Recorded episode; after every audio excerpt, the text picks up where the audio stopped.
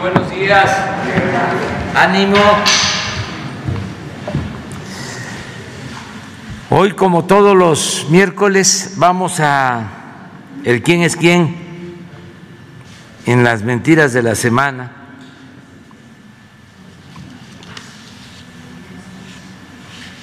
Elizabeth García Vilchis nos va a informar y así comenzamos y luego preguntas. Buenos días a todas y todos. Vamos a presentar hoy tres noticias. La primera es, difunden carta falsa de la CEP del regreso a clases. Una vez más, el periódico El Universal publicó el 12 de agosto pasado información falsa. Se trata de una supuesta carta compromiso sobre el regreso a clases que la misma Secretaría de Educación Pública desmintió. Esa información inventada fue difundida por medios y comentaristas. El objetivo de difundir el documento era apuntalar la crítica contra el Gobierno de México por el regreso a clases. El Universal publicó una nota con el título Esta es la carta compromiso de la SEP para el regreso a clases presenciales, pero la carta es pirata, aunque se hizo pasar como un documento oficial. Aquí está la nota del Universal, la podemos ver en la pantalla, y la supuesta carta compromiso, obviamente falsa. La nota describe la supuesta carta en la que señala que los padres de familia deberán revisar todos los días al menor eh, si el menor tiene síntomas relacionados con el COVID-19. A partir de esta nota se desató un debate sobre la responsabilidad del gobierno en la seguridad sanitaria de los estudiantes menores de edad. Aquí vemos también en pantalla periodistas y medios que difundieron la noticia falsa. Aquí hay un tuit de López Dóriga, eh, Denise Dresser, Azucena Oresti, el periódico Milenio. A pesar de que la CEP advirtió que la carta era falsa, ni el periódico, ni otros medios, ni comunicadores que la publicaron desmintieron o aclararon el asunto aunque otros medios publicaron otra carta que también resulta falsa, porque no es un documento oficial. Sobre este asunto ya lo aclaró el presidente de la República, Andrés Manuel López Obrador, quien precisó que no se pedirá ninguna carta responsiva a los padres de familia en el regreso a las clases presenciales. Que nadie se preocupe, dijo. El regreso a clases es voluntario, no es obligatorio. No se quiere, si no se quiere llevar a los niños, no se llevan. Van a seguir habiendo clases por internet. Actualmente, hasta la UNICEF está de acuerdo en que es mejor que niñas y niños regresen a las clases presenciales, ya que las consecuencias del confinamiento son más dañinas para su salud que el riesgo de contagio por COVID-19. Hasta aquí la primera nota. La segunda tiene que ver con el diario Reforma, que, eh, publica un título amarillista sobre la saturación en hospitales infantiles. Ahí está la portada, en portada, publicado. El periódico Reforma publica en su primera plana de ayer, 17 de agosto, una nota con el título Saturan por COVID hospitales infantiles. Reforma exagera información sobre nueve hospitales pediátricos y materno-infantiles. Para dar vuelo a una campaña desatada desde la semana pasada en medios de comunicación y redes sociales con el tema del supuesto riesgo que corren los niños con el regreso a clases y vemos a, y vemos a medios de comunicación, comentaristas y sus puestos especialistas exagerando los contagios de menores por COVID-19 así como las hospitalizaciones y defunciones. Aunque cualquier muerte nos duele y no solidarizamos con las familias que han perdido un ser querido, precisamos que la situación de los menores respecto a la pandemia no es como la pintan hoy los medios de comunicación y opinadores. Si tomamos en cuenta la información del IMSS, la institución de salud más importante del país, podemos tener una mejor perspectiva del tema. De 7.605 hospitalizados que había el día de ayer en todo el país, solo hay 128 menores de 19 años. es decir, apenas el 1.6% de los hospitalizados. En el caso de la Ciudad de México, de donde se ha difundido más información, había 1.019 hospitalizados en el IMSS, de los cuales apenas 17 personas son menores de 19 años, o sea, el 2%. Otro ejemplo es el Hospital Nacional de Pediatría. De 168 pacientes hospitalizados, apenas una tercera parte tiene COVID o sospecha de la enfermedad. Aquí vemos el cuadro del IMSS eh, donde nos muestra que apenas el 2%, de, los hospitalizados son menores de 18 años. Eh, vemos ahí la, la, gráfica del pastel, eh, de pastel que el 58% de los hospitalizados, esta gráfica es de ayer, tiene mayor a 50 años. 58%. De, de edad, de, de rango de edad de 31 a 50, el 33% de los hospitalizados. De 19 a 30 años, el 7%. Y solo el 2% son menores a 19 años. Es importante destacar que se trata de una verdadera campaña por causar miedo entre la población sobre el asunto del aumento sin control de los contagios de niños y niñas y dar la impresión de que se está saturando los hospitales infantiles por el COVID-19, lo cual no es verdad, es falso. La semana pasada comenzó a difundirse información y desinformación sobre los contagios de COVID en menores. El miércoles 11 de agosto, el periodista Ciro Gómez Leiva, en su programa de Radio Fórmula, divulgó que el Hospital Infantil de México Federico Gómez estaba al 100% de su capacidad, lo cual fue desmentido por el hospital y por la Secretaría de Salud, pero de poco sirvió, porque esa noticia comenzaba a difundirse en, en medios de comunicación y en redes sociales. Aquí vimos el tuit de eh, Ciro Gómez Leiva y varias notas que hicieron ecos de esta información falsa. Está el hospital, eh, bueno, está Televisa, Infobae y Vanguardia MX. Eh, también queremos hacer la aclaración, el hospital ese día, 11 de agosto, tenía el 70% de las camas ocupadas solamente de COVID, que eran 18 de 26 camas. En la última nota dice, medios toman unos datos y omiten otros para concluir que aumentó en 12% la población sin servicios de salud. Bueno, aquí las notas, entre los que se encuentran Joaquín López Dóriga, Expansión Política, El Financiero, El, el Heraldo, Animal Político, entre otros. Tomando en cuenta los datos del Coneval, los medios difundieron que 35 millones de mexicanos carecen de acceso a la salud y que esa situación había aumentado 12% entre 2018 y 2020. Todo eso no es verdad. 99% de los mexicanos que demandaron un servicio de salud fueron atendidos según los mismos datos de Coneval. Hoy el derecho a la salud es universal y cualquier mexicano tiene derecho a ello. Antes existía el seguro popular, pero no era para todos y tenía que pagarse una cuota. Hoy la atención y los medicamentos son gratuitos para todas y todos los mexicanos que la soliciten. Pero aclaramos, el Coneval hizo dos preguntas sobre salud en una encuesta sobre pobreza multidimensional. Una pregunta sobre acceso a la salud Ahí el Coneval registró que las personas sin acceso a la salud habían aumentado 12%.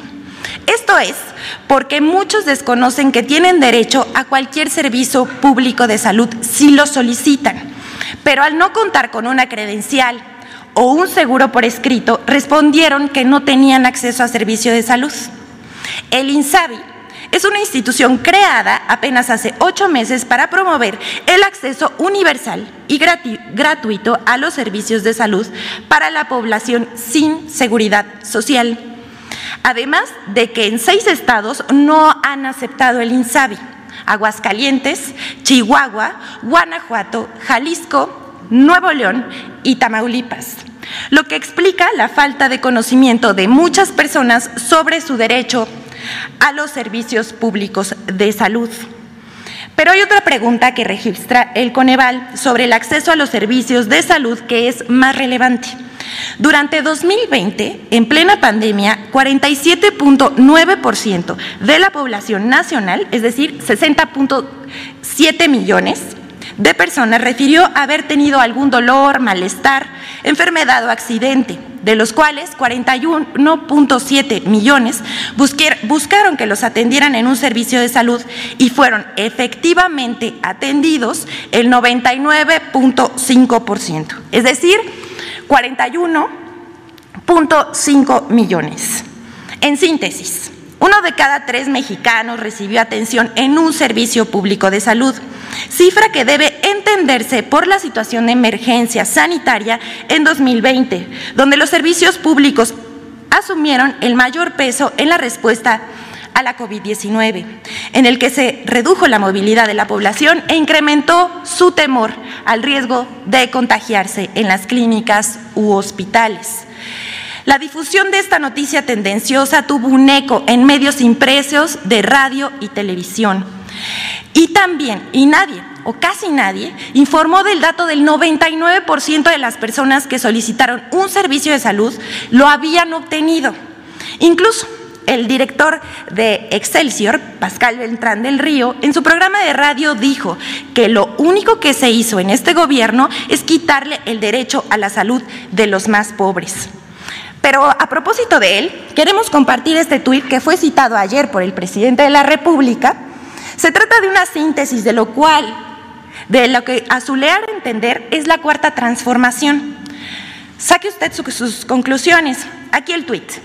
Leer por adoctrinamiento, comer frijoles, poseer un solo par de zapatos, la receta de la 4T para ser feliz. Válgame. Y agreguen otro tuit. Ah, y no aspirar a nada. Que no exagere, solo queremos transformar México. Es cuanto, presidente.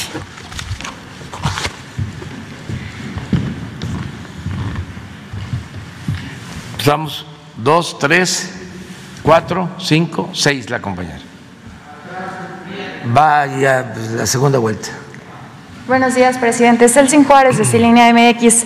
Eh, se han comunicado con el medio extrabajadores del ferrocarril del Istmo de Tehuantepec, específicamente aquellos que trabajan en el eh, tramo Palenque-Mérida. Ellos fueron liquidados cuando comenzó eh, esta construcción del tren Maya. Están preocupados porque no saben si ahora que inicie funciones el tren Maya van a volver a ser eh, contratados para trabajar. Ahí eh, están, eh, son al menos 200 trabajadores sindicalizados de confianza entre talleristas y personas de mantenimiento que esto les preocupa, ¿no? Saber su postura al respecto. Y también mi otra pregunta, ayer hubo críticas de algunos simpatizantes suyos por la designación de Brenda Lozano por parte de la Secretaría de Relaciones Exteriores como la nueva agregada cultural de la Embajada de México en España, ya que la acusan de haber emitido críticas, burlas y faltas de respeto hacia usted hasta hace algunos meses y bueno, pues ahora va a ser el gobierno y su gobierno y a usted al que va a representar ahí en España. Bueno, este, sobre lo primero hay muchas posibilidades de empleo en toda la ruta del tren Maya. Es cosa de ver con quienes eh, están construyendo, van a operar el tren Maya y también se va a rehabilitar la vía de Palenque a Coatzacoalcos, se está construyendo la nueva vía de Coatzacoalcos a Salina Cruz, se va a rehabilitar la línea de Istepec hasta Tapachula, hasta la frontera con Guatemala. Hay mucho trabajo y seguramente se van a requerir eh, trabajadores, operadores, maquinistas. Eh, en los dos casos, cuando ya esté en operación el tren Maya y el del Istmo, van a haber empresas para administrarlos, todo el sistema. En el caso del tren Maya y los aeropuertos, de Tulum, de Palenque, el de la Ciudad de México, el de Chetumal. Es una empresa que va a estar manejada por la Secretaría de la Defensa. Y en el caso del Istmo, mm, los puertos, Minatitlán, digo, perdón, este, Coatzacoalcos, Salina Cruz y los ramales de el istmo hacia de Guatemala, hacia la frontera, y de Coatzacoalcos a Palenque, los 10 eh, parques industriales, todo manejado por una empresa eh, en la que va a ser socio mayoritaria la Secretaría, va a ser socia mayoritaria la Secretaría de Marina y van a ser socios también los gobiernos estatales de Chiapas, de Tabasco, de eh, Veracruz, de Oaxaca. Este eh, va a ser la Secretaría de Marina y estos cuatro estados, los dueños. ¿Pueden tener la tranquilidad de estos trabajadores sí, que sí, porque a ser contratados? Se están creando empleos como nunca en estas obras. Yo calculo que en un año más se van a estar este, creando en, en el tren Maya y en el Istmo alrededor de 300 mil empleos. Son obras muy importantes. Ya este, el sureste eh, ha sido tomado en cuenta, se abandonó por mucho tiempo. Y fíjense que el sureste financió en todo el periodo neoliberal el desarrollo del país, porque del presupuesto público durante mucho tiempo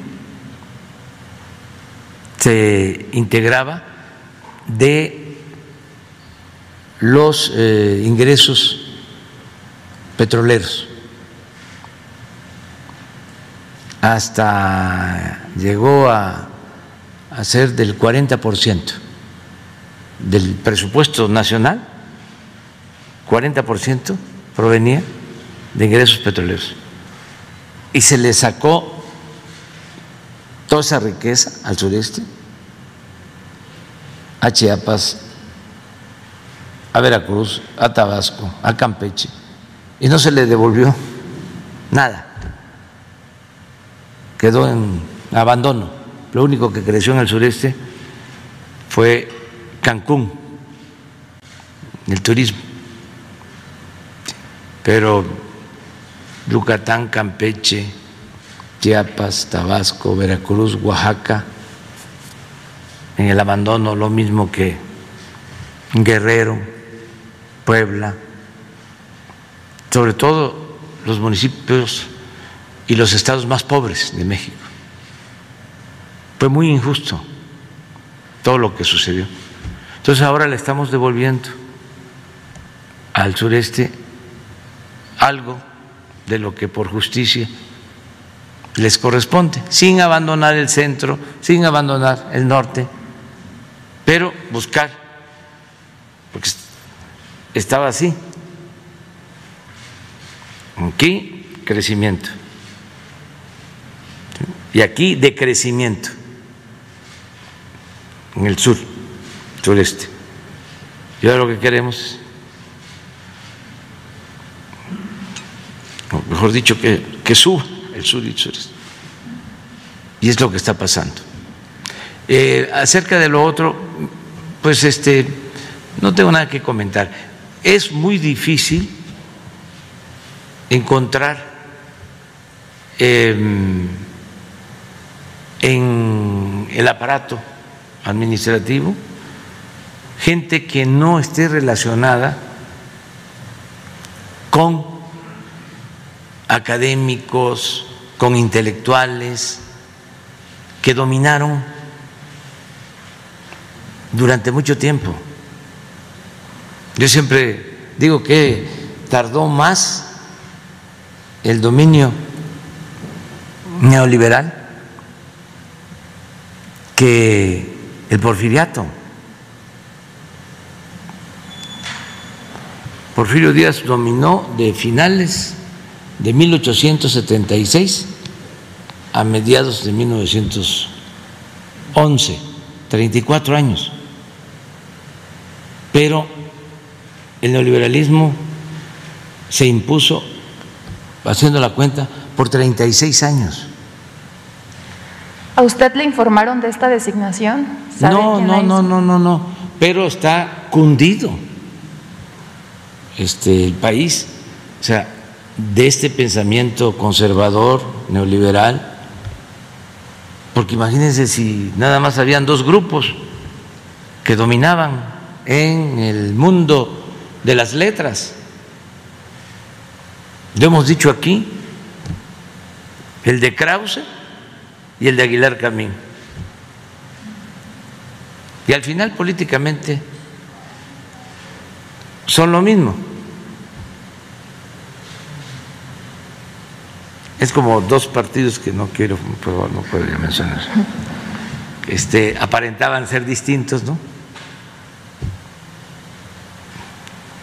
O es como la diferencia que hay entre la Coca-Cola y la Pepsi-Cola. Este, entonces, esos dos grupos monopolizaban. Eh, pero se metieron en la academia, todo, hasta los centros públicos este, de enseñanza, se metieron a la UNAM. O sea, hay ese pensamiento dominante, que no estaba cuando yo estudié. ¿eh? No le interesa. Este, sobre todo en la ciencia social. Presidente, que, que se haya, ah, eh, bueno, haya hecho críticas a su gobierno, que se haya incluso eh, burlado de. Es que, este, eh, desgraciadamente, tenían predominio de todo en hacienda, en agricultura en economía ya, en relaciones exteriores. No una vez este, en una celebración de independencia un embajador que eh, gritó, viva Iturbide.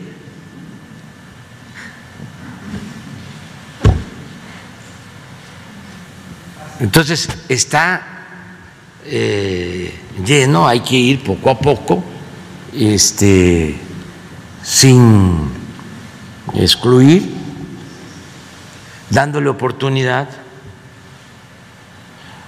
sobre todo a los jóvenes, que este, no están tan influenciados por el pensamiento conservador. Porque no solo, con todo respeto, era el ITAM, y el Tecnológico de Monterrey. Era, ¿cómo se llama este organismo público? El CIDE, que era lo, era lo mismo. Yo entiendo, bueno, pues que exista una escuela como el ITAM, pues está bien, impulsada por el sector privado, para formar sus cuadros, pero que el Estado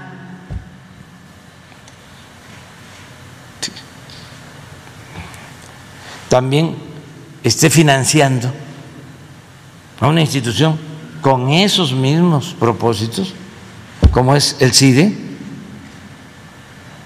o que CONACIT esté al servicio de las empresas que su presupuesto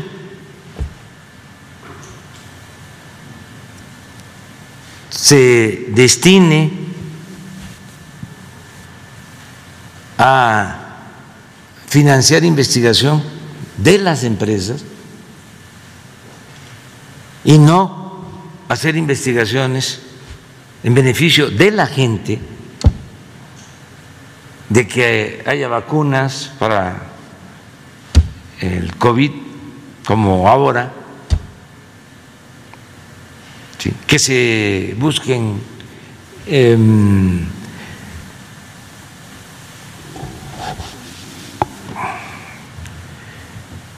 sustancias no contaminantes eh, o naturales para no utilizar químicos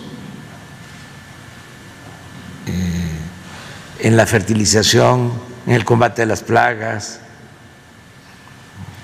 que no haya herbicidas que causen daño a la salud todas esas investigaciones, que se fortalezca de nuevo el Instituto Mexicano del Petróleo,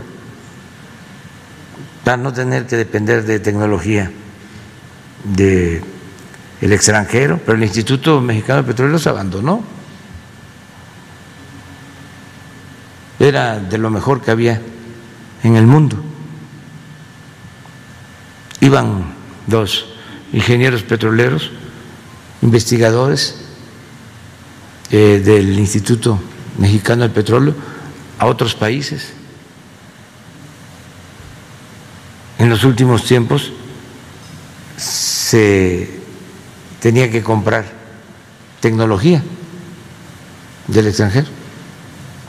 Al mismo, en, eh, en los mismos años, en que se le entregaba y se le entregaba dinero a CONACID para que lo transfiriera a empresas particulares.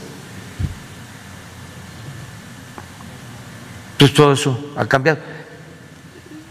Entonces se formó mucha gente así. Y yo entiendo, pues, es como cuando se derrumbó la Unión Soviética.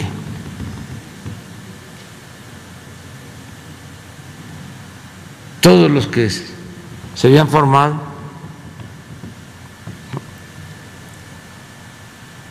eh, con esa concepción,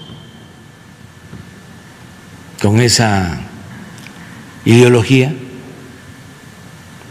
pues se sintieron este, abandonados, como que cayeron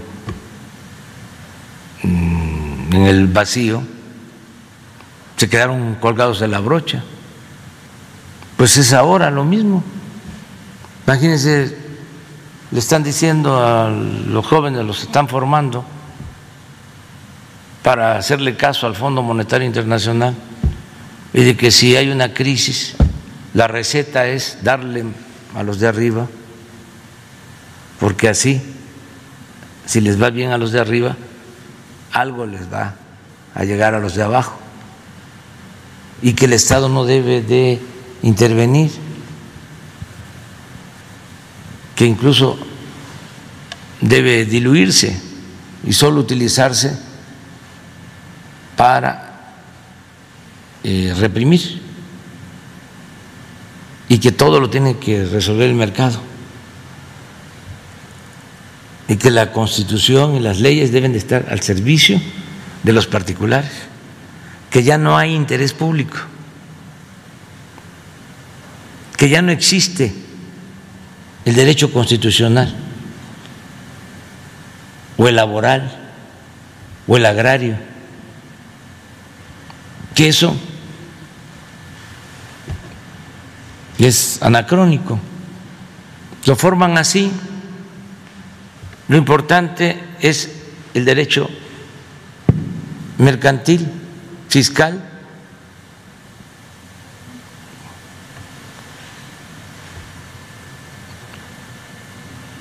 Em, todo lo que tiene que ver con el libre mercado. Entonces nosotros decimos, a ver, vamos a regresar este, con las condiciones actuales a que se atienda a la gente, a que se apoye a la gente, que no se apoye nada más a los de arriba, que se apoye a los de abajo, de abajo hacia arriba. Por ejemplo, Ciro y Pascal, ¿por qué están en contra? Porque trabajan en una empresa que este, maneja hospitales privados, entre otros negocios.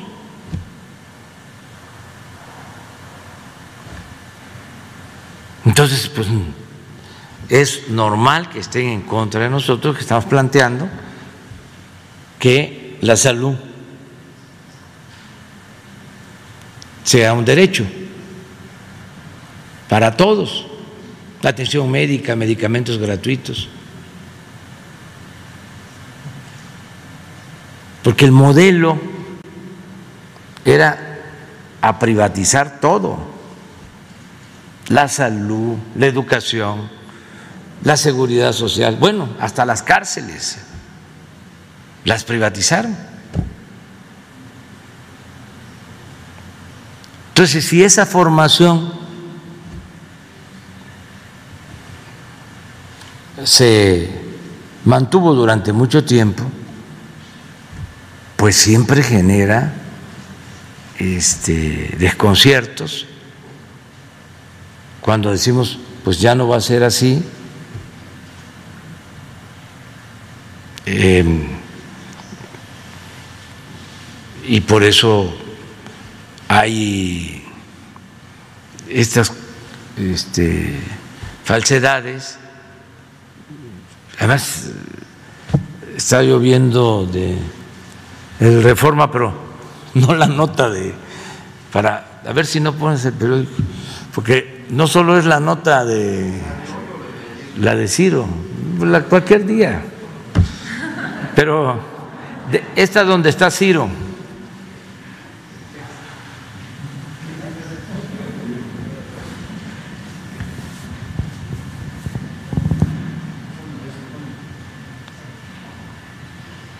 Eso. Mire, ¿esto de cuándo es? De ayer. Esta es la nota que este, escogieron. Pero yo veo las ocho columnas. ¿Está igual?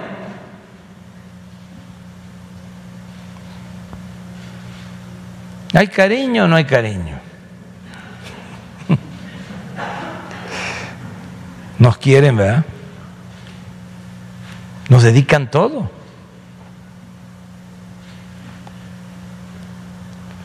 Pues se imagina, yo soy de Tabasco, conozco el triunfo desde hace como, no voy a decir tanto, pero como hace 50 años. No, ¿sí?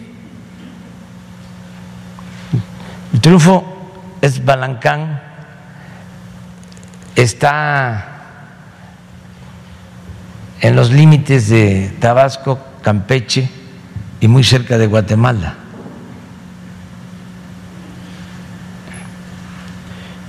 Allí, en los años 70, inició un plan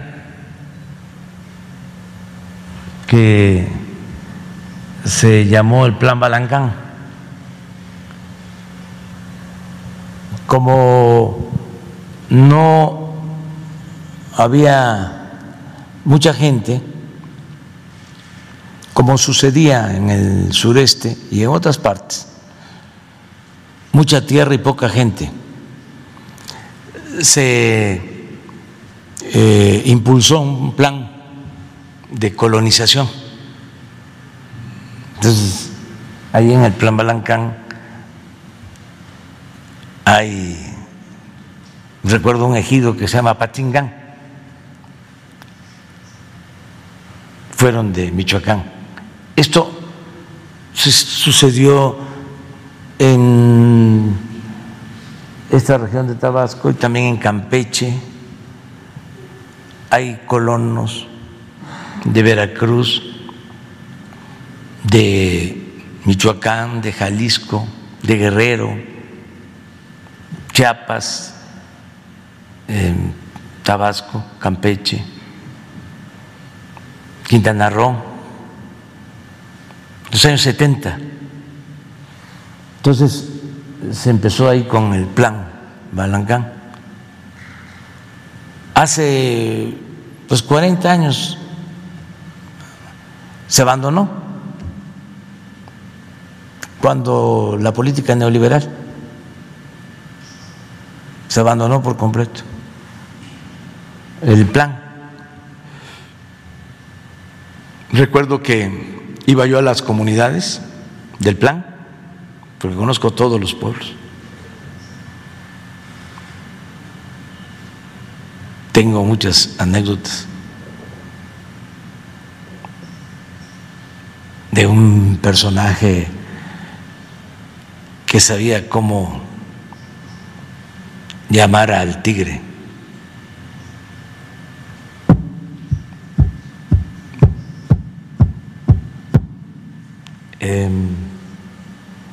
al jaguar. Y ahora eh, se está apoyando como nunca. Ah, les decía que cuando visitaba yo las comunidades empezaban a este, emigrar centroamericanos y los veían pasar los pobladores, campesinos, ejidatarios del plan Balancán, pero nada más pasaban de Guatemala. Como se abandonó el plan, luego ellos hicieron lo mismo y se quedó sin gente el plan. Muchos se fueron, este, abandonaron las tierras. Entonces ahora estamos apoyando, como no se hacía en mucho tiempo. Ahí hay miles de sembradores. Ahí tenemos viveros de la Secretaría de Defensa y se están sembrando plantas, eh, árboles, frutales, maderables, eh, tienen trabajo miles de campesinos, sembradores, nada más que no traigo el dato, pero a lo mejor este nos pueden mandar el dato de cuántos sembradores hay en Balancán. Y por ahí, precisamente en el triunfo, pasaba el tren del sureste.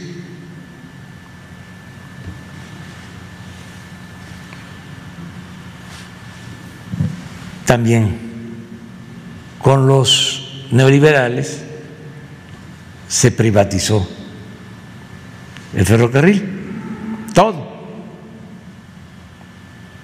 o se abandonó. Esto fue con Cedillo, ¿se acuerdan? Esto también ayuda para los jóvenes. Entonces, dejó de haber trenes de pasajeros en el país, ya no hay trenes de pasajeros, solo el Chepe que es turístico. Eh, porque se pudieron ir desde aquí hasta Mérida en tren. Yo lo he dicho, me iba a Palenque en tren, que en Buenavista tomábamos el tren a las 8 de la noche y a las 8 de la noche del día siguiente estaba yo en Palenque, 24 horas. Servicio pues barato, este, todavía me tocó.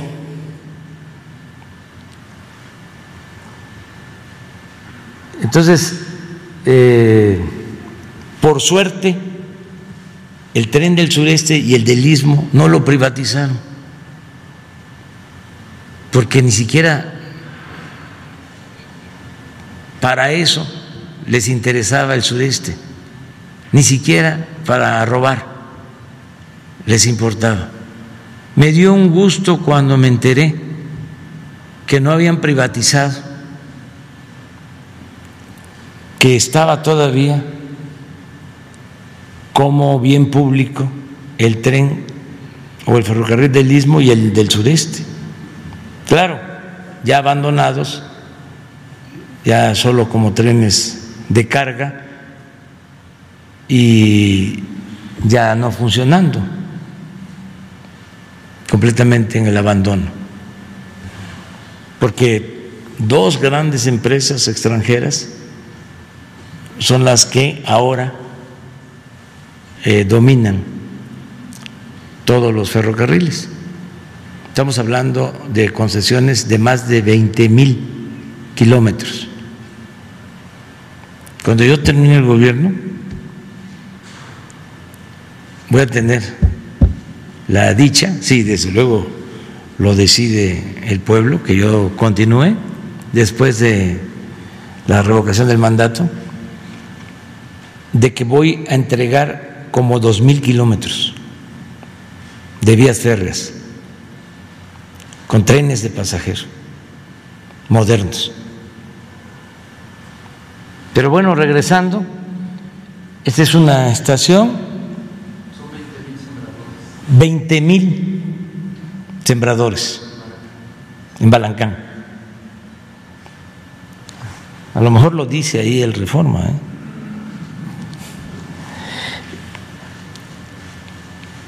Entonces, ahora se está modernizando la vía, se está haciendo el tren Maya. Allí, en el Triunfo, va a haber una estación. Y eso le va a dar vida de nuevo al Triunfo, porque ahí cerca hay muchas zonas arqueológicas mayas. Hay una zona arqueológica cerca que se acaba de descubrir que tiene una extensión de muchos kilómetros eh, de lo más importante desde el punto de vista arqueológico, de los nuevos descubrimientos. Salió hasta en una eh, revista internacional, esta zona cerca del Triunfo, y por ahí no muy lejos, hacia Candelaria, está una zona arqueológica que se llama El Tigre, Maya, también muy importante. Entonces, eso es el triunfo. Ah, adelante del triunfo, los que están construyendo el tramo, ese tramo lo tiene una empresa que se llama Motangil, asociada con una empresa china. El tramo va, es el tramo 1 de Palenque a Escárcega. Son como 210 kilómetros, 220 kilómetros. Entonces, eh, necesitan Em, pues tener eh, rieles, eh, durmientes, porque se está haciendo el terraplén, eh, luego es el balasto, que es una piedra especial que no hay en el sureste, en esa zona, que se va a llevar, ya se está, desde los Tuxtla, donde hay bancos, para darle fortaleza. Eh, y luego eh, el durmiente y luego el riel. Entonces, se puso una fábrica de durmientes ahí, que le da trabajo también a la gente, de una empresa china. Pues ese es el gran descubrimiento del reforma, que hay una empresa este, china haciendo durmientes para el tren. Esa es la nota. Ay, que me comprometí a hacer el camino y no se ha hecho. Bueno, informo que se le transfirieron los recursos al gobierno de Tabasco, ya terminó un tramo y está en proceso de construcción el resto para este, informar bien. Pero Podría yo aquí explicar a, detalle todo. Sin embargo, baste con ver la información principal. Este, ¿Cuándo habían visto que un reportero de el Reforma fuese hasta eh, los límites con Guatemala hacer un reportaje? Nunca. No hacen estos reportajes. Pero ahora es donde reciben alguna información y lo estoy eh, comentando para eh, que los del triunfo y los de Balancampos este, lo sepan, porque los del triunfo y los de Balancán pues, están contentos con la obra del tren y también con el Sembrando Vida. Nada más que los que no están contentos son los de el Reforma. Entonces, eh, la otra, ¿este es de cuándo? Ah, de hoy, miren. Sí, la carretera prometida es esta de Balancán, que ya dije que se avanzó y que se sigue trabajando. Y los otros 12 días aumenta la confusión por clases. A 12 días. No hay ninguna confusión. Es toda una campaña eh, de desprestigio, infundir miedo, pero no es porque les importe la salud de los niños. Recuerdo a Claudio X González que decía, qué barbaridad, los niños se quedan sin clases, los niños de Oaxaca, como si le importaran mucho los niños. No, estaba en contra de la gente y a favor de la privatización de la educación. Ahora es lo mismo, como si les importaran los niños. No, están en contra de nosotros. Eso es todo. Mañana, por cierto, para que no haya confusión, este van a estar aquí de gobernación que hicieron un estudio de la UNICEF y de la CEP para probar el daño que causa el que los niños no asistan a la escuela. Fundado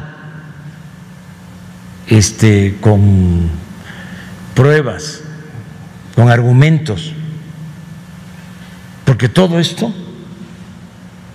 eh, no tiene ninguna fundamentación, nada. Ya ven este, lo que hablan de eh, cuántos niños contagiados, y,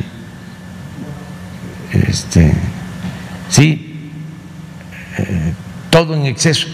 Y claro que sí hay mucha gente que yo les ofrezco disculpas a un sector de la clase media, les ofrezco disculpas por decir de que este se dejan manipular, que no se molesten conmigo, que despierten, que es de sabios cambiar de opinión. Es no, no, no, no, no, no. Es dogmático. No hay argumento. Todo es eh, pasional, aunque sea irracional. Es sí, pero no. Entonces, pues son los clientes del Reforma. Y podría yo decirles, pues sigan su camino, ahí la llevan, van bien. Pero pues tengo la obligación también de informar en una de esas este, cambian de parecer, porque el hombre, la mujer, es producto de circunstancias. Y hay que entender, imagínense un sometimiento de 36 años.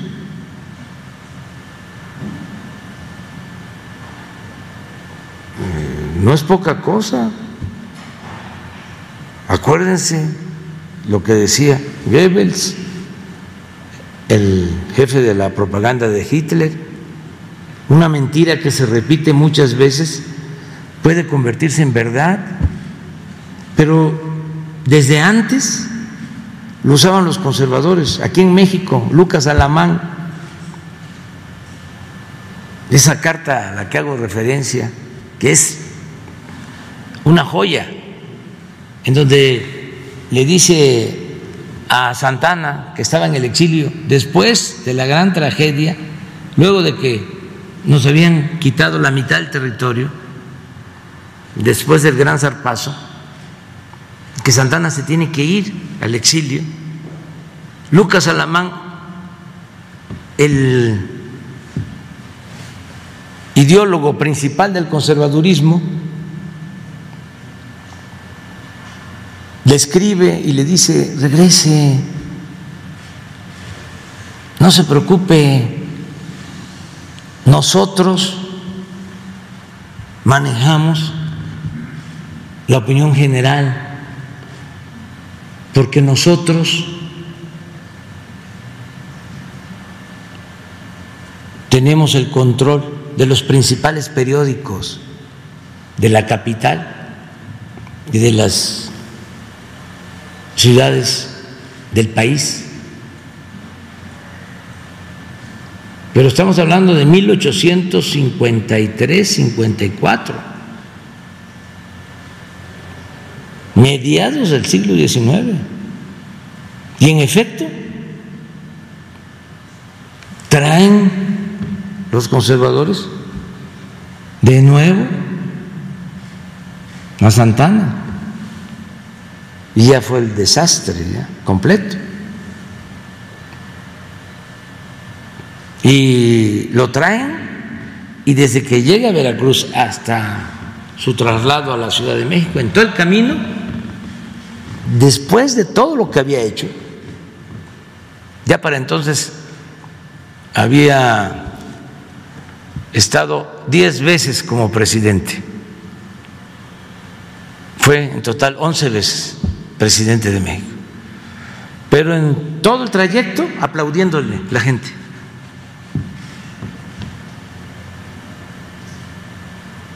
Porque la manipulación era completa, total. Si este, aquí en la ciudad, que es donde la gente está más informada, más avispada, pero también como aquí es donde se da el bombardeo más grande, aquí están todos los medios, todos. Ya hablamos de que no hay medios nacionales, son de aquí. Ni modo que el Excelsior lo, lo lean en Yucatán, o en Chihuahua, o en Universal, o el Reforma. No, es aquí. Y las estaciones de radio que hay aquí, pues son este, numerosas, más que en cualquier otra parte. Y aquí es dale y dale y dale, día y noche, día y noche. Pues sí. Confunden, aturden, obnubilan, atontan.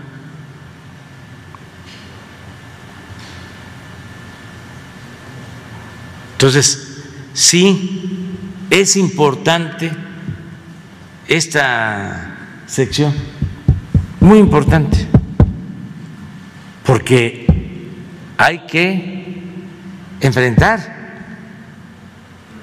esta pandemia para que se tome conciencia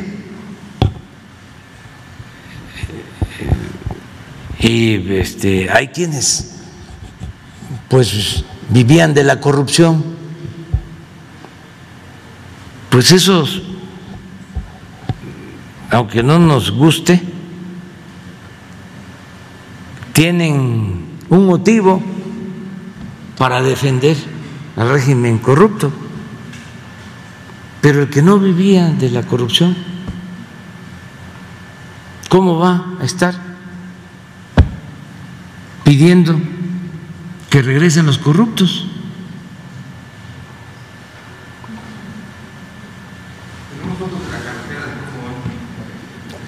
No, no, no, ya, ya con eso.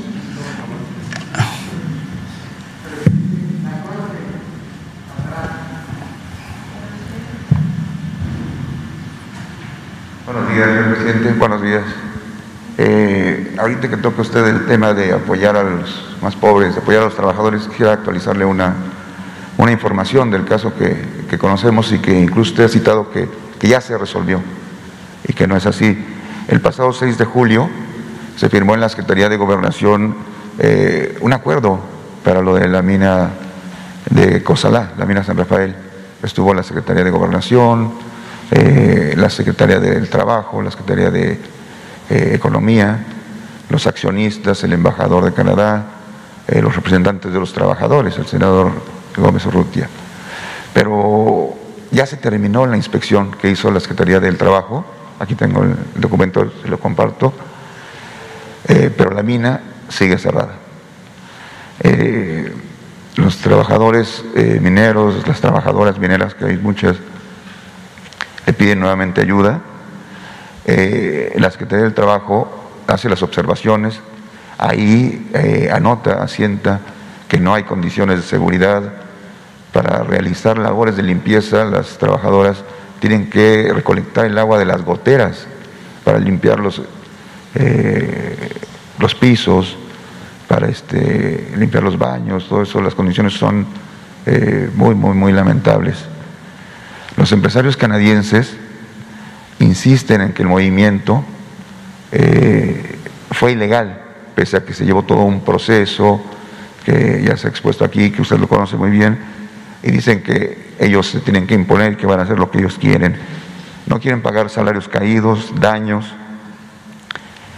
eh, se están dando el lujo de meter a 92 trabajadores y un nuevo sindicato, eh, blanco obvio, ilegal porque hay un recuento y se ganó, usted lo ha citado incluso, pero está encabezado por Carlos Pavón de la CTM, por Javier Villarreal, que son los mismos que están allá en Cananea y que le piden apoyo, pero eh, allá cooperan o acá no cooperan, seguramente van a hacer lo mismo y los trabajadores mineros lo quieren alertar.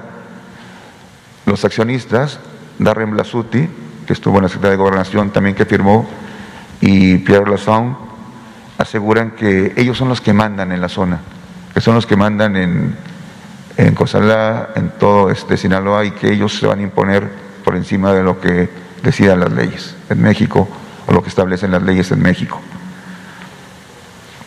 Eh, pues, eso sí calienta. Otra vez, ¿verdad? De esto, los trabajadores, obvio, pidieron ya el apoyo a los este, Steelworkers, a esta asociación importantísima en, Estados Unidos, en Canadá, en Inglaterra. Incluso ya les contestaron eh, que los van a apoyar nuevamente y van a empezar a hacer una serie de movilizaciones en, en Washington, en Estados Unidos, en Canadá, para este, que se respete la voluntad de los trabajadores en México, que además está apoyada en la ley. Esa es la, parte que le quieren comunicar, ¿no? Porque ellos aseguran que, no se vale, que este, usted a veces ha dicho, ya se resolvió el caso, ya abrieron esto, y realmente no, no está abierta la mina. Dice, no queremos que el señor presidente no tenga esta, esta información. Sí. Esa es la actualización, entonces le plantearía dos cosas más, señor presidente. Vamos a seguir con esto, vamos a seguir. Pero mire, son polvos de aquellos lodos. Es el mismo pleito de el señor Pavón con el señor Napoleón. O sea, para que los que nos están escuchando, y por respeto a ellos, se tenga toda la información, porque hay que ser lo más objetivo posible este, cuando se expulsó a Napoleón Gómez Urrutia, se le mandó al exilio, los que lo expulsaron este, apoyaron a eh, otro dirigente, a este señor Pavón, que había estado antes con Napoleón. O sea, esa es la historia en general. Entonces, regresa eh, Napoleón, este, tiene el sindicato que le corresponde, o sea, porque así lo deciden los trabajadores, y existe el otro sindicato que se creó o se alentó cuando la salida de Napoleón. Entonces, hay estas dos organizaciones que se están enfrentando por, eh, se le llama en el derecho laboral, eh, la titularidad de los contratos. Eh, en esta mina o en otra o en otra. Entonces, yo les pido que todos ayuden y que no es un asunto maniqueo de buenos y malos sino que todos ayudemos, que ya hay una etapa nueva. Lo mismo los empresarios. ¿Sí? Y vamos a seguir insistiendo, vamos a que continúe la Secretaría de Gobernación, la Secretaría del Trabajo, este conciliando, buscando acuerdos para que no se afecte a los trabajadores, porque ellos son los afectados, no los líderes. no los empresarios, no el gobierno, los trabajadores, pero de manera eh, sincera, no es como acabo de decir, ay, los niños. No, no, no, sí, este, auténticamente se afecta a los trabajadores. Y se afecta también al comercio en Cosalá, en toda la región, nada más porque los señores de arriba, de la cúpula, no se ponen de acuerdo. O no quieren este, eh, respetar la ley.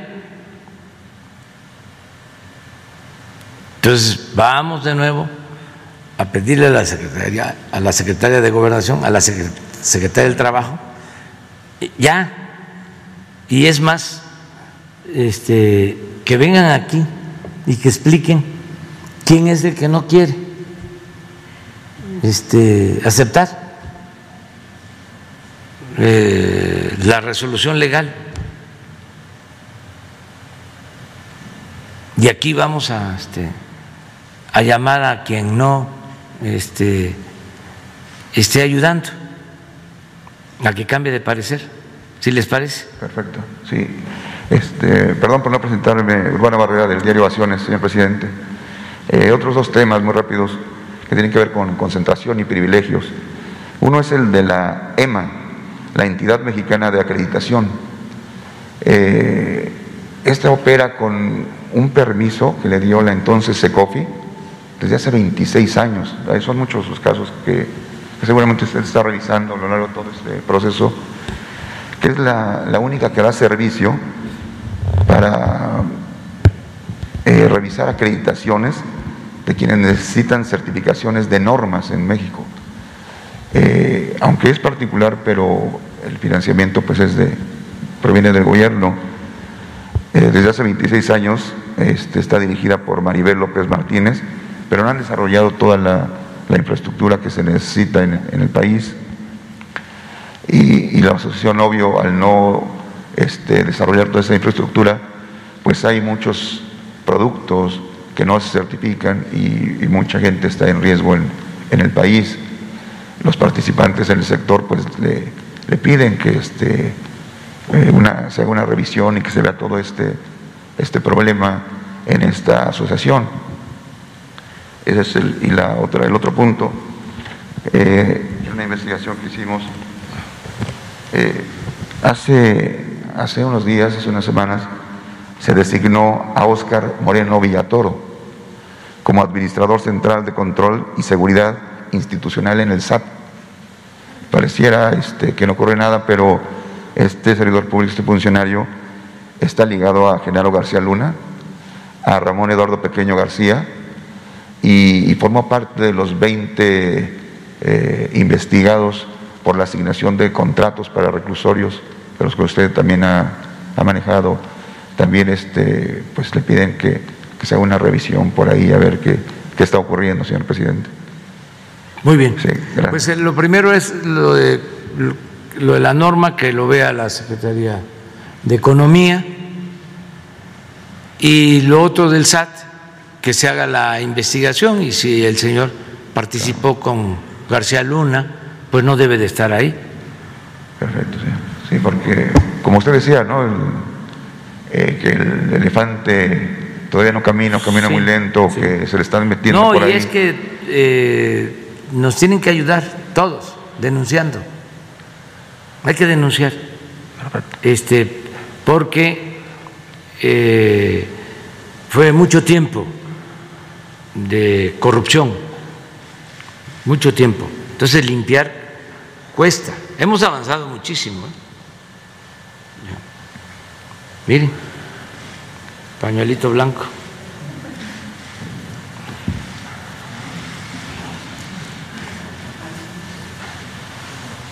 Ya no hay corrupción arriba.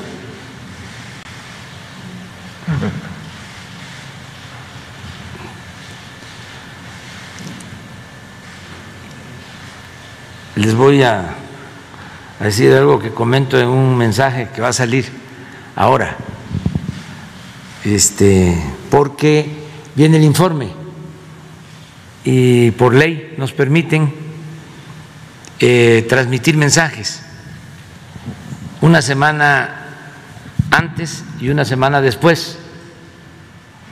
Así es, ¿verdad? Todavía no tienen terminado ese de... ¿Lo tienes? El de... En este palacio ya no hay ladrones. A ver, ¿lo puedes poner? Eh, eh, todavía está este preparándose, pero este vienen estos mensajes porque tenemos que informar el día primero de septiembre. En una de esas, entonces los, los grabé hace como tres, cuatro días, cinco días, ¿no? Semana pasada. Sí.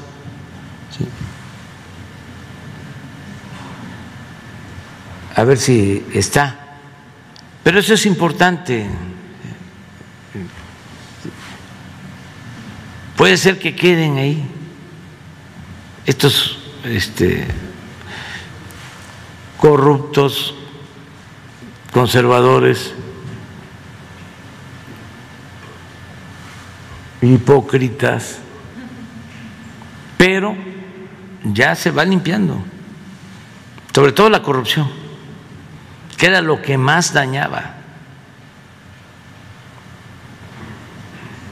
Muchísimo, muchísimo.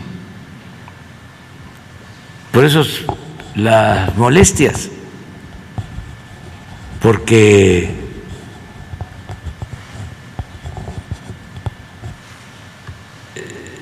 eran los privilegiados. Estaba tomado el gobierno, lo tenían secuestrado. Era un secuestro. El gobierno que debía atender a todos y servir a todos, estaba solo al servicio de una minoría, rapaz. Es copia de trabajo, pero da la idea. Dijimos que íbamos a gobernar con honestidad y cumplimos. Aquí Diego Rivera pintó magistralmente las tres grandes transformaciones que han habido en la historia de nuestro país y nosotros con mucho orgullo estamos llevando a cabo la cuarta transformación que consiste en acabar con la corrupción. En Palacio ya no hay ladrones, hechos, no palabras. Tercer informe. Gobierno de México. se lo dedico al... Los IFIS. Bueno, este, vamos. ¿Qué tal, presidente? Buen día, Carlos Guzmán de Aba Noticias. Por principio de cuentas, ahorita que mencionaba lo que van a presentar mañana, eh, sí sería importante, bueno, a manera de sugerencia respetuosa, claro, que invitaría a Nacheli Ramírez. Nacheli Ramírez es la, la ombudsperson de la Comisión de Derechos Humanos de la Ciudad de México. Ella sacó dos estudios, bueno, la instancia, Infancias Encerradas, que habla justamente de ese tema, de lo del cómo afecta psicológicamente a los chicos, y el otro que se llama Camino de la Escuela. Sería importante, si lo considera usted, que invitara mañana a Nacheli. Es muy importante el estudio que tienen ellos y hasta que UNICEF dijo que las, que las escuelas no están cerradas, la gente hizo caso. Yo le pediría, bueno, eh, de, inicio, este, y lo comentaba ayer lo del tema de la carta, a muchos como papás nos parece que se haya quitado la carta por el tema de que muchos papitos ocupan las escuelas como guarderías, hay que ser francos. Pero sí sería importante que usted dijera a nivel nacional, ya ayer Puebla y Jalisco tomaron el tema de que la carta responsiva no es obligatoria. Pero sí sería importante que usted lo mencionara desde aquí, desde esta conferencia de medios. Y la segunda, que me parece algo muy grave, es un tema muy importante, pero es un tema sanitario. Ayer el presentador de televisión en la noche, presentador le digo porque no es periodista, un periodista reportea, está a ras de piso, cuestiona. Eh, Ciro Gómez Leiva, eh, a eso de las once y media de la noche, seguramente ahí la señorita de las redes sociales tiene el tweet, publicaba algo muy grave, que los vacunados en Estados Unidos por primera vez se pueden vacunar por segunda ocasión aquí en México. No sé si lo puedan desmentir. Según lo que yo recuerdo de las conferencias vespertinas, no hay ese protocolo aquí. Él dice que sí. Ese sería el primer planteamiento, señor presidente. Bueno, este, vamos a invitar a la especialista, Ana Shelley. sí, de derechos humanos. Mañana, Sí, es, es de aquí de la Ciudad de México, es la presidenta. sí, la invitamos también. Y este, el llamado es que no hay carta este, eh, con responsabilidad este, de los padres. La responsabilidad es de todos y principalmente del gobierno, de eh, el titular del ejecutivo, del presidente. Y si yo estoy eh, haciendo el llamado para que se regrese a clases, es porque considero que no hay riesgos o que son menores y que nos afecta mucho el tener a los niños, a los adolescentes encerrados, solo viendo el Nintendo o encerrados aunque no tengan el Nintendo. Es fundamental el que se eh, socialice eh, la comunicación entre los niños, que no sea solo por el teléfono. Eh, Se han creado mecanismos ahora donde tienen juegos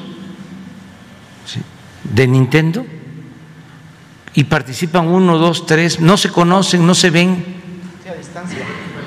de- sí, incluso de países. ¿Y qué contenidos? ¿Quién analiza los contenidos de esos juegos?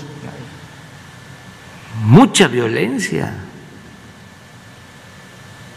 Entonces, sí importa mucho la escuela. Hay entre 3 y 5 millones de desertores de presidente. Sí, importa mucho. Entonces, por eso es este perverso, es de canallas, que por las diferencias que tenemos con los corruptos, con los dueños de los medios de información, se usen estos casos como bandera, porque a nosotros no nos afecta, pero sí afectan mucho a la gente, a la educación, son muy racionales nuestros eh, adversarios. muy responsables, faltos de ética. ¿Cómo van a mentir cuando se trata de un asunto tan delicado? La salud, la educación. Entonces, ¿qué le digo a los padres? Este, no hay riesgos. Si se presentaran problemas, vamos a actuar. Estamos pendientes nosotros, siempre hemos estado atentos y además lo saben los papás, las mamás, no hay comportamientos normales ya en muchos niños por tanto tiempo en el encierro y con esas prácticas. Además, imagínense cuánto tiempo en la pantalla, los daños a la vista, cuánto tiempo sentados, inactivos, solos. Pero bueno, que mañana los especialistas, pero además, si la UNICEF plantea, yo eh, no lo aseguro, pero si ellos dicen que hace más daño el tener a los niños encerrados que un posible contagio, pues deben de tener fundamentos. Yo no quiero que los niños se enfermen, que se contagien. Nadie. Nadie. Pero hay que eh, revisarlo este, profesionalmente, con pruebas técnicas, científicas, con argumentos. Entonces mañana que vengan y también es voluntario el que no quiera este, que vayan sus hijos a la escuela o no los quiere llevar porque tenga temores, está en libertad de no hacerlo y se le respeta su punto de vista, somos libres nada por la fuerza, todo por la razón y el derecho. Pero eh, es una bajeza lo que hacen los medios porque están en contra de nosotros utilizando estos asuntos. Podrían debatir de otra forma, hay tantas cosas. No vivimos en una sociedad perfecta, ni el gobierno este, es este, inmaculado y eh, no comete errores. Claro que se cometen errores y los corregimos, no caemos en la autocomplacencia. Claro que hay crítica al interior del mismo gobierno y salimos adelante. Entonces tienen muchas cosas para generar un debate de buen nivel, sin mezquindades,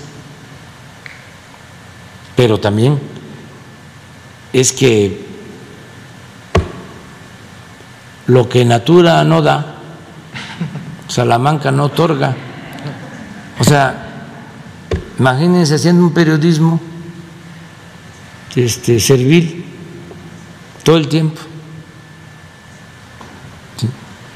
Este, y de repente cambian las cosas y hay que hacer otro tipo de periodismo, pues ¿cómo le hacen?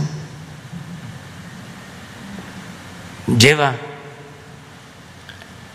eh, un tiempo, es un proceso, hay que tener paciencia, ahí van a ir poco a poco, ajustándose a los nuevos reacomodos que se están dando.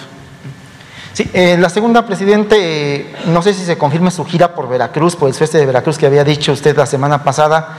Y si es así, hay dos casos, uno que le llegó a la redacción de Ramsés Yunes, que es el que conduce la segunda emisión de nuestro noticiario en contacto, de un tema de jubilados de Pemex, que tienen un problema ahí de que se le están descontando lo que es eh, las jubilaciones, alrededor de entre eh, mil y cinco mil pesos, por un acuerdo que hubo con Romero de Champs. No sé si tenga usted conocimiento de este tema de los jubilados que les están descontando.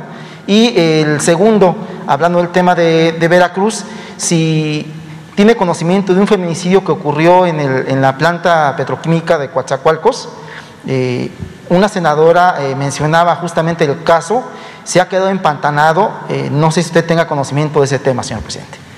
Eh, voy a estar allá, voy al istmo, pero hasta el día 18 y 19. Vamos a andar allá. Este 18 y 19 de septiembre. Vamos a estar y vamos a, este, a conocer más sobre el caso que tú mencionas, sobre el feminicidio. Sí, y luego el tema de los jubilados es, es importante. Y también saber si este, se está este, cometiendo esa injusticia. Eh, eso hoy mismo vamos a saber. Hay que nada más eh, tomar en cuenta que ahora como hay cambio, va a haber cambio de la dirección del sindicato, pues este, hay mucha propaganda, ¿no? Hay que ver si, si son ciertas las cosas. No lo dudo, pero este, no levantar falsos testimonios. ¿no? Vamos a, tener la información. Y finalmente, eh, el secretario de Marina hablaba hace algunas eh, semanas de que ninguna persona del gabinete era honesta. Eh, hubo un tema de una destitución de un, eh, de un titular de seguridad en Baja California Sur porque iba borracho, eh, no sé si recuerda el caso. es preguntarle, ¿no ha avanzado el tema de la, de la destitución? Si le han sometido a usted de la consideración del caso, siendo que usted es el comandante supremo de las Fuerzas Armadas, de este caso de este general ahí en Baja California. Sí, ya este, se procedió. Gracias. Ya se procedió. Este, y lo hizo el almirante Ojeda. O sea, él nada más me informó este, un hecho muy lamentable, o sea, porque se mancha ¿no? la institución. Entonces eh, ellos tienen pues eh, un código de disciplina y se aplicó eh, al menos eso fue lo que me informó. No sé si ya se llevó a la práctica, pero este, eso es lo que se iba a hacer.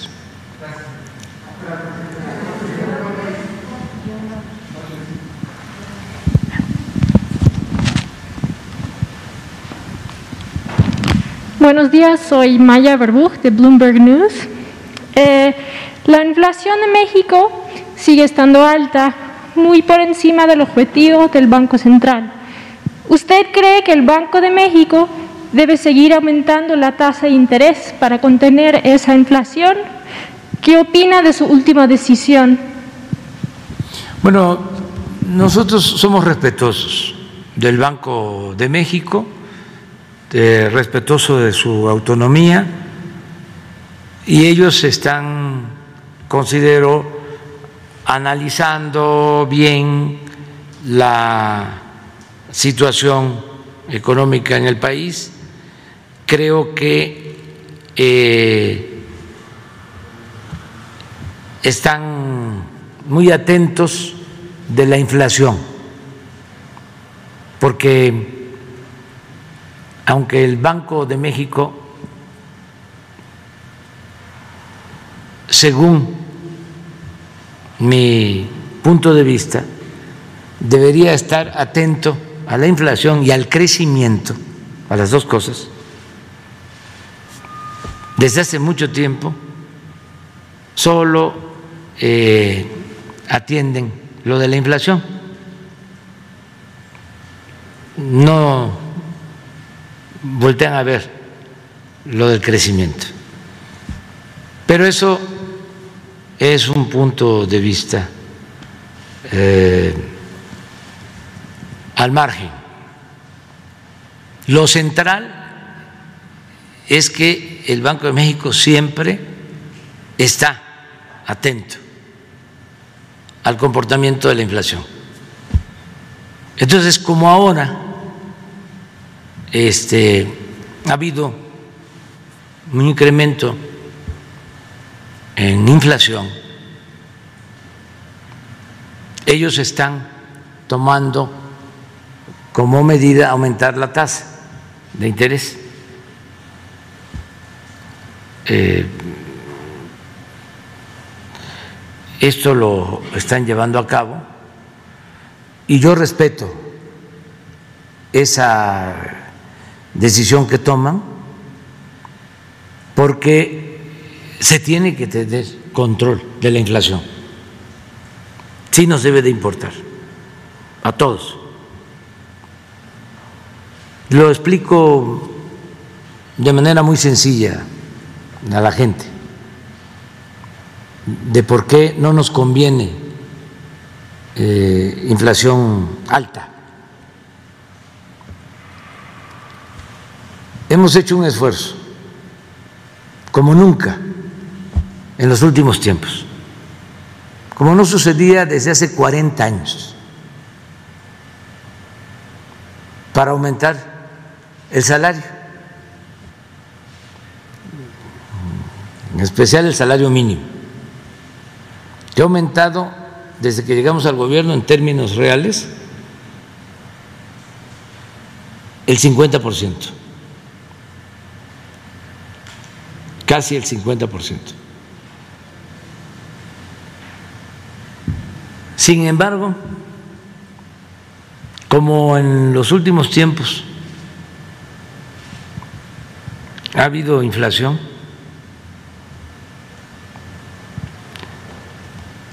esto ha llevado al aumento en los precios de artículos de consumo básico. Por ejemplo, ha aumentado el precio de la tortilla, porque aumentó el precio del maíz a nivel internacional, que todavía hay eh, importación de maíz, y por la inflación, el aumento del gas. Entonces, aún aumentando el salario mínimo, eh, 50%, solo hemos logrado que con ese salario se compren dos kilos más de tortilla. Cuando llegamos, un salario mínimo alcanzaba para comprar seis kilos de tortilla y ahora alcanza para ocho, a pesar del aumento del salario. Solo dos kilos. Entonces, si se aumenta y se aumenta el salario, los ingresos, pero no tenemos una inflación controlada, pues no se gana poder adquisitivo, poder de compra. De ahí que sí es importante que el Banco de México actúe para que haya control de inflación. Ese es mi este, punto de vista y respeto la decisión que ellos están tomando. De todas formas, desde que nosotros llegamos, ha bajado la tasa de interés casi tres puntos. No tengo el dato exacto. Desde que llegamos, ha bajado. Ha sido ahora, en este año, que la han aumentado dos veces, la última vez punto 25, porque está eh, incrementándose la inflación en Estados Unidos.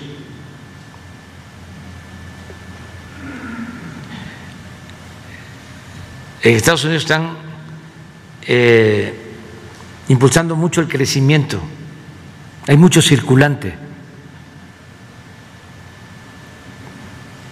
Y no es nada más que haya más circulante, es que tiene que haber producción,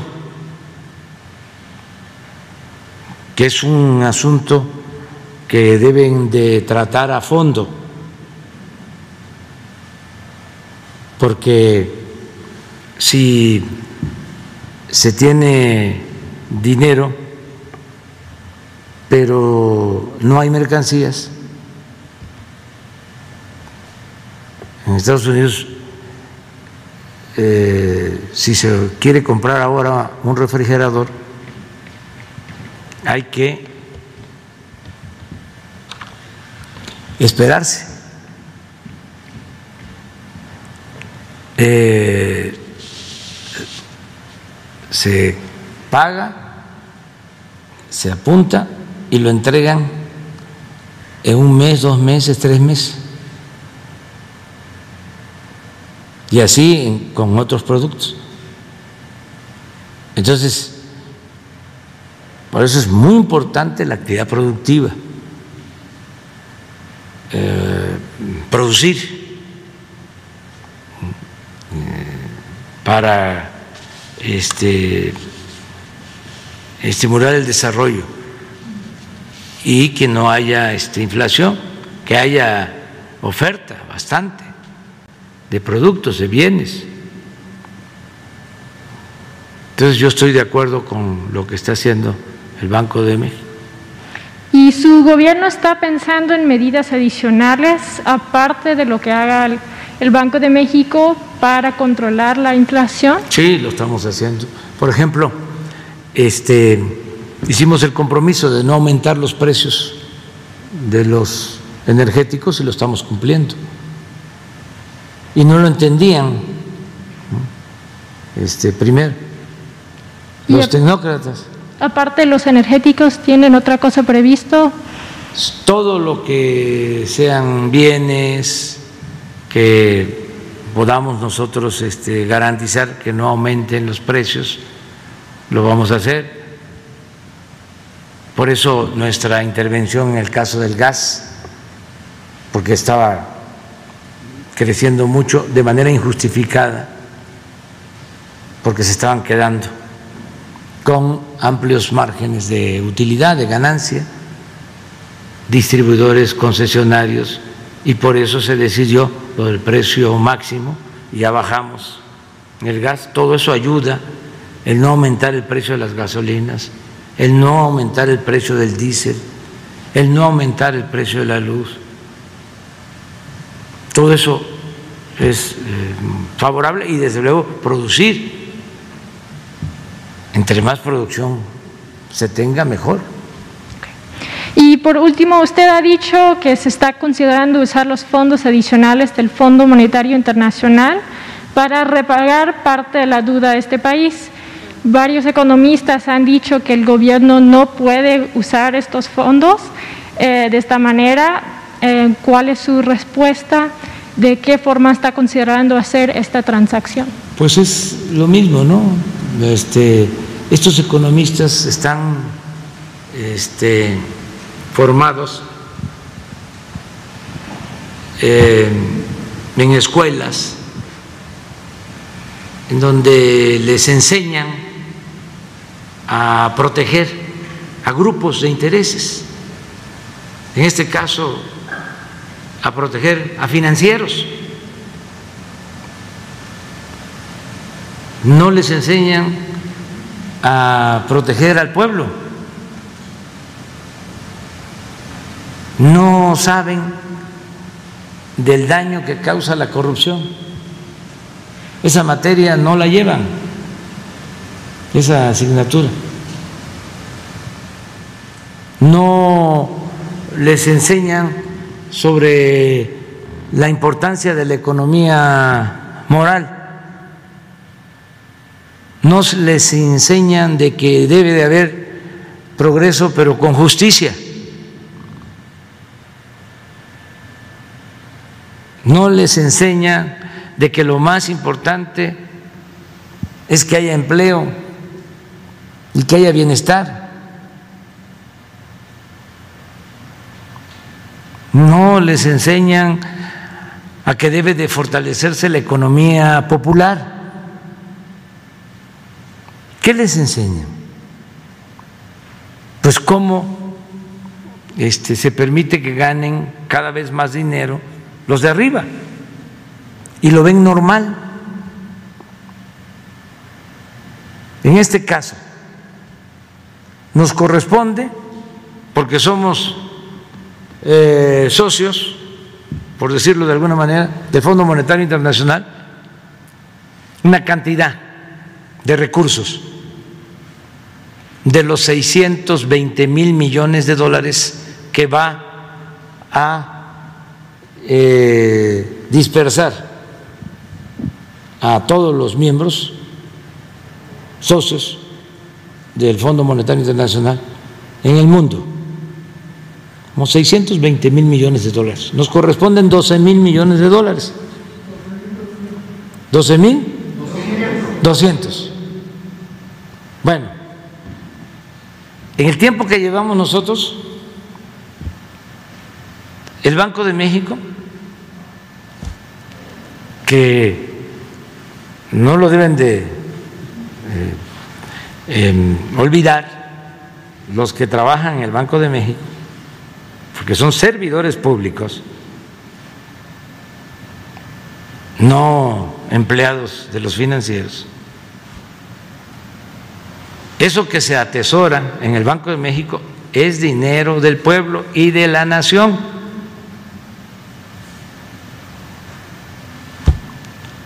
¿Cuánto se ha atesorado? ¿O cuánto ha sido el incremento de las reservas desde que estamos en el gobierno? 20 mil millones de dólares de las divisas que entran al país. 20 mil millones de dólares.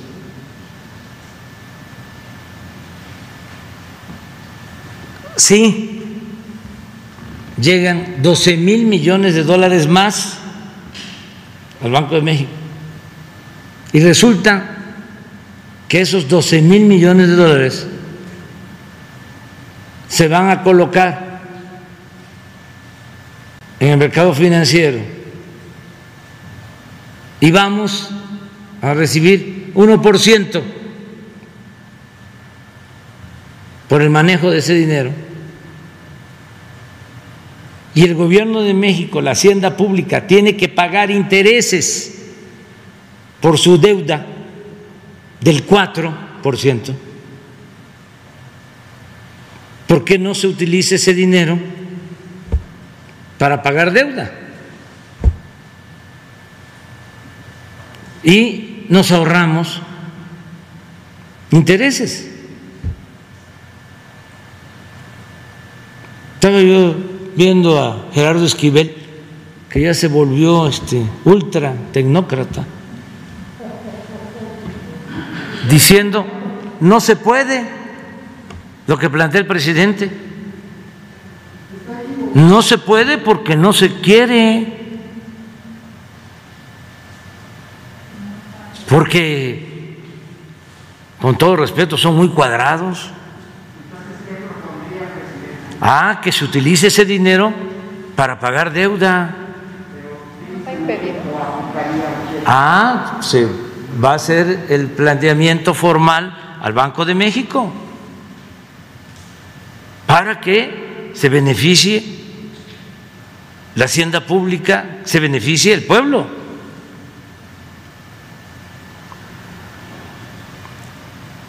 Pero bueno, ya, ya es que ya me pasaron una notita que... ¿eh?